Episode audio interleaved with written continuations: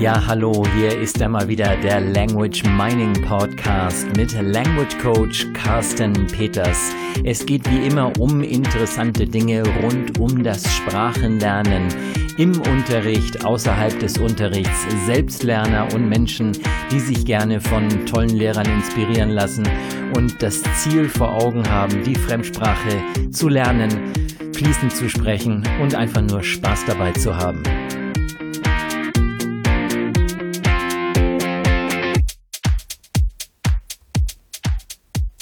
Und das heutige Thema ist Quizlet und Bleistift hin und her.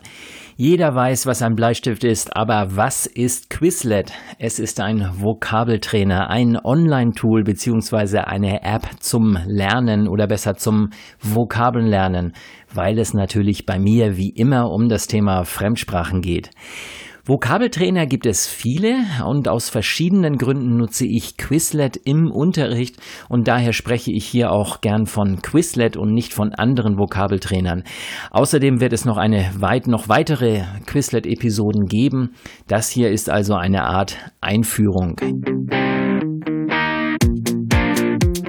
Okay, was ist Quizlet und was bedeutet Quizlet im Unterricht? Ja, richtig. Die Frage ist schon beantwortet, was Quizlet ist. Noch etwas konkreter. Es geht um eine App, mit der man schnell Vokabeln und auch ganze Sätze lernen kann. Das englische Stichwort, für das es eigentlich keine wirklich gute Übersetzung gibt, ist Spaced Repetition. Auf, auf gut Deutsch, man wiederholt etwas so lange, bis man es nicht wieder vergessen kann. Ja, und was bedeutet Quizlet im Unterricht? Schüler haben hm, meist keine Lust, Vokabeln zu lernen. Das ist zumindest meine Erfahrung. Und auch wenn man den Schülern zeigt, wie einfach es ist, mit einem Vokabeltrainer Vokabel zu lernen, so ist es sehr schwer, sie dazu zu bringen, dann es auch alleine oder selbstständig und freiwillig zu tun. Ich spreche hier von Schülern und meine dabei natürlich genauso die erwachsenen Kursteilnehmer.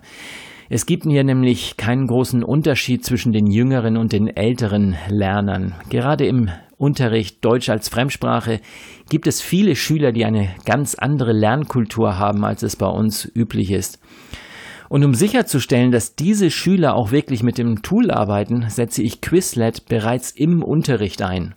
Und außerdem gibt es Quizlet Hausaufgaben. Die Idee dabei ist sehr einfach. Wenn die Schüler erst einmal alle Vokabeln können, dann ist es sehr viel einfacher, Texte und Grammatikübungen im Unterricht durchzugehen. Technische Hürden und der Ablauf im Unterricht. In der Regel ist es so, dass heute jeder ein Smartphone hat, auf dem Quizlet läuft. Also selbst die alten Handys sind gut genug, um mit dem Tool zu arbeiten. Ich habe oft die Erfahrung gemacht, dass ältere Kursteilnehmer, aber auch jüngere mit geringerem Bildungsniveau nicht so gut mit dem Handy umgehen können, wie es aussieht. Und genau das ist der Grund, warum Quizlet bei mir im Unterricht von Anfang an eingesetzt wird. Die Teilnehmer lernen im Unterricht mit den einzelnen Funktionen und Einstellungen umzugehen und am Ende des Kurstages kann ich dann bereits die ersten Quizlet Hausaufgaben aufgeben. Nun möchte ich die Schüler im Unterricht nicht allein mit dem Quizlet, mit dem Vokabeltrainer lernen lassen, sondern ich zeige ihnen Schritt für Schritt, wie sie beim Lernen vorgehen müssen. Dazu benutzen sie sowohl die Quizlet-App auf dem Smartphone als auch Papier und Bleistift. Natürlich braucht man keinen Bleistift, um die App auf dem Smartphone zu bedienen. Ich sage den Schülern jedoch, dass sie einen Bleistift benutzen sollen. Der Einsatz von Papier und Bleistift ist enorm wichtig, weil dadurch das Lernen intensiviert wird. Und was heißt das genau? Naja, schauen wir uns das mal aus Sicht der Sinne an.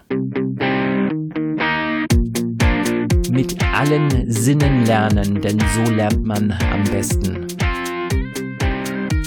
Die wichtigsten Sinne beim Lernen sind der Sehsinn, also visuell, der Hörsinn, auditiv, und das Gefühl oder die Bewegung, und das ist die Kinästhetik.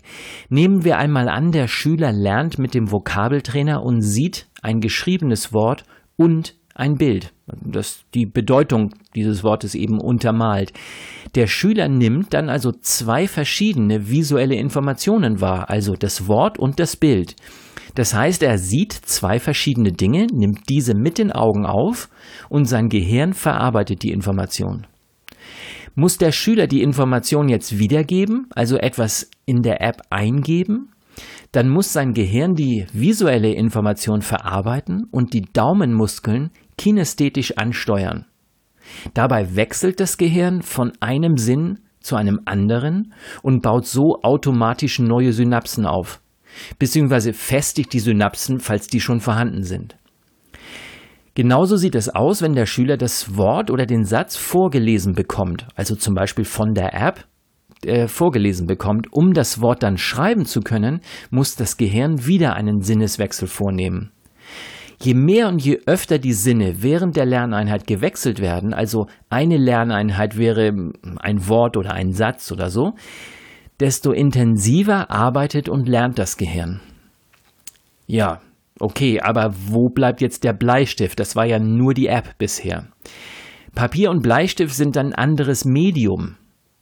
Also während der Lerneinheit wechselt der Schüler also das Medium und dabei muss das Gehirn wieder umdenken und wird erneut gefordert. Der Schüler trainiert also seine Gehirnmuskeln auf zwei Ebenen.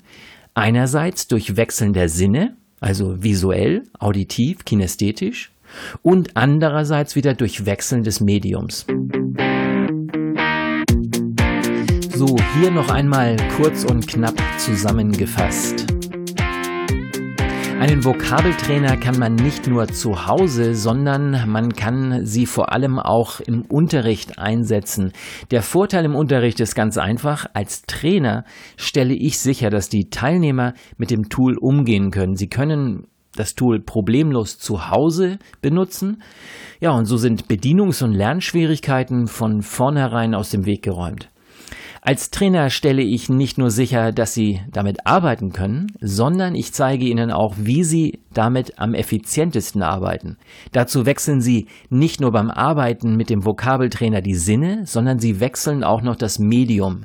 Konkret heißt das, Sie wechseln zwischen Smartphone und Papier und Bleistift hin und her und maximieren damit den Lernerfolg. Ja, und das war's auch schon wieder vom Language Mining Podcast. Jetzt wieder regelmäßig neue Episoden und natürlich viele Informationen auf der Internetseite www.languagemining.de.